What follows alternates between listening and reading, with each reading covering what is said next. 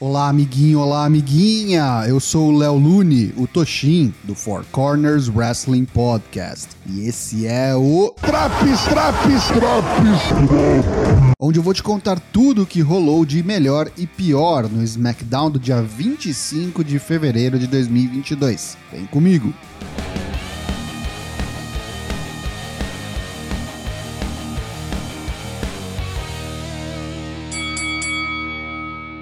Após um longo vídeo package contando a trajetória de Brock Lesnar em 2022, é confirmado que o combate entre Brock e Roman na WrestleMania será pela unificação do WWE Championship e do Universal Championship. Michael Cole está no ringue e introduz a vencedora da Royal Rumble feminina de 2022, Ronda Rousey. Ronda diz que em 2019, após a WrestleMania, ela quebrou uma mão, depois quebrou a outra mão, e depois disso ficou grávida. Ela quis voltar este ano e fazer seu segundo main event de WrestleMania em homenagem à sua mãe, que foi campeã mundial de judô, ao mesmo tempo que era mãe solteira e estudava para tirar seu PhD em engenharia. Ela quer ser a primeira mulher em muito tempo a fazer Charlotte dar tap out. Depois de vermos imagens da luta de tags na Elimination Chamber, lá vem a campeã do SmackDown, Charlotte Flair. Charlotte promete fazer Honda dar Pout pela primeira vez na vida ao colocá-la no Figure 8. Assim, Honda pode voltar para casa e providenciar o segundo filho.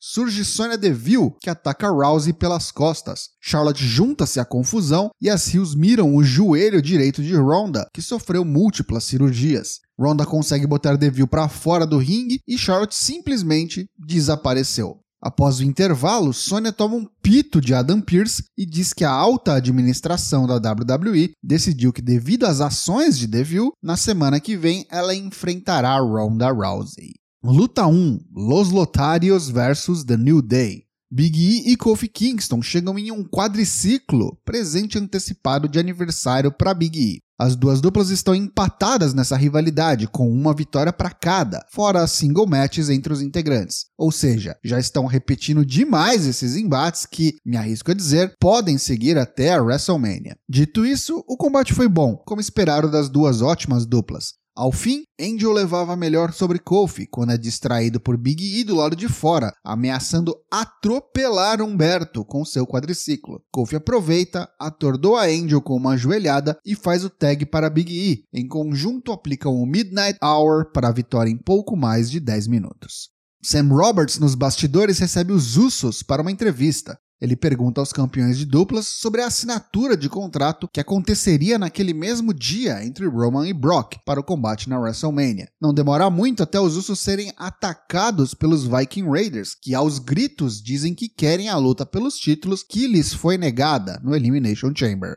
Luta 2: Zaya Lee versus Natalia. Pode não parecer, mas sim, é a estreia oficial de Zaya Lee em combates oficiais do SmackDown. Só demorou uns 4 meses. Lee sofre nas mãos da veterana Natália, mas logo consegue virar o rumo da luta, demonstrar sua agilidade e domínio das artes marciais. Após uma sequência de joelhadas, chutes, cotoveladas e um exploder suplex que ficou no near fall, Zaya Lee escapa do sharpshooter e aplica um spinning roundhouse heel kick certeiro que nocauteia Natália e garante a primeira vitória para a protetora. O novo campeão intercontinental Sami Zayn vem ao ringue comemorar a reconquista do título. Sami diz que está disposto a conceder uma rematch a Shinsuke Nakamura, porém o japonês não está apto devido ao joelho esmigalhado que sustenta, cortesia do próprio Sami Zayn. Portanto, Zayn precisa de um novo oponente e diz que não tem problema nenhum em defender seu título contra qualquer um corajoso o suficiente para desafiá-lo. Aí tu pediu demais, né, Sammy? Chega Johnny Knoxville ao som do tema de Jackass e desafia Sammy pelo Intercontinental Championship. O campeão diz que Johnny não merece e ameaça sair do ringue, mas rapidamente volta e dá um cruzadaço na cara de Knoxville, seguido de dois Hell of a Kicks.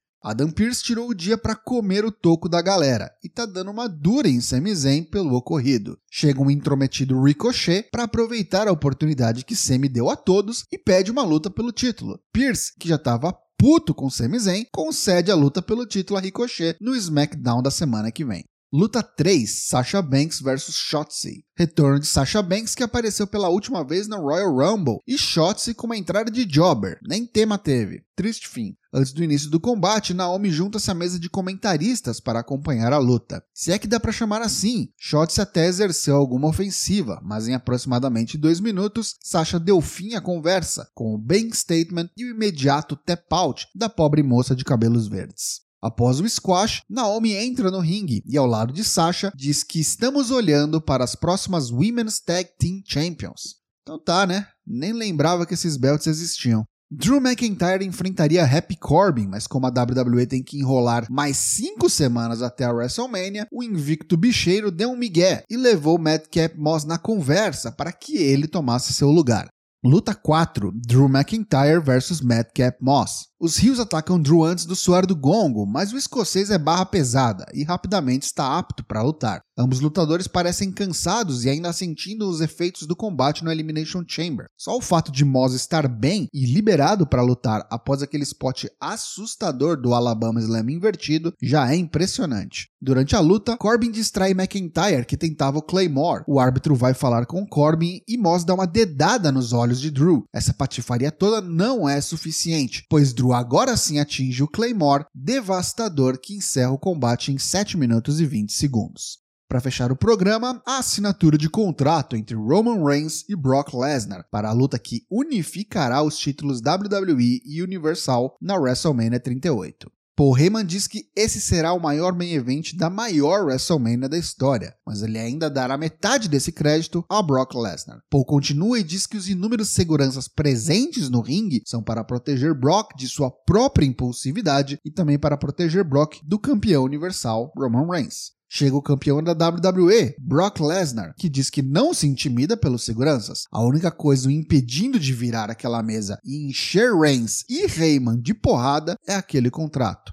Brock assina o contrato e o joga em Roman Reigns, que dá de ombros e não reage. Paul, que está farto do desrespeito de Lesnar, diz que garante que ele perderá seu título no próximo sábado, no Madison Square Garden. Roman finalmente fala e diz que Brock não tem nenhuma chance. Aquele é seu show, seu ringue, seu cameraman, seu público que o reconhece, sua equipe de comentaristas que fala sobre ele. Inclusive, a equipe de segurança também é dele. Nesse momento, só sobra um Brock e a dúzia de seguranças no ringue. Lesnar usa a mesa para atacar meia dúzia de seguranças de uma vez e distribui German suplexes e F5s para dar cabo do resto, encerrando o show. Pontos positivos desse SmackDown de 25 de fevereiro de 2022. O segmento final da assinatura de contrato foi legal, destaque para a promo de Roman Reigns e Brock descendo a porrada em uma dúzia de jobbers.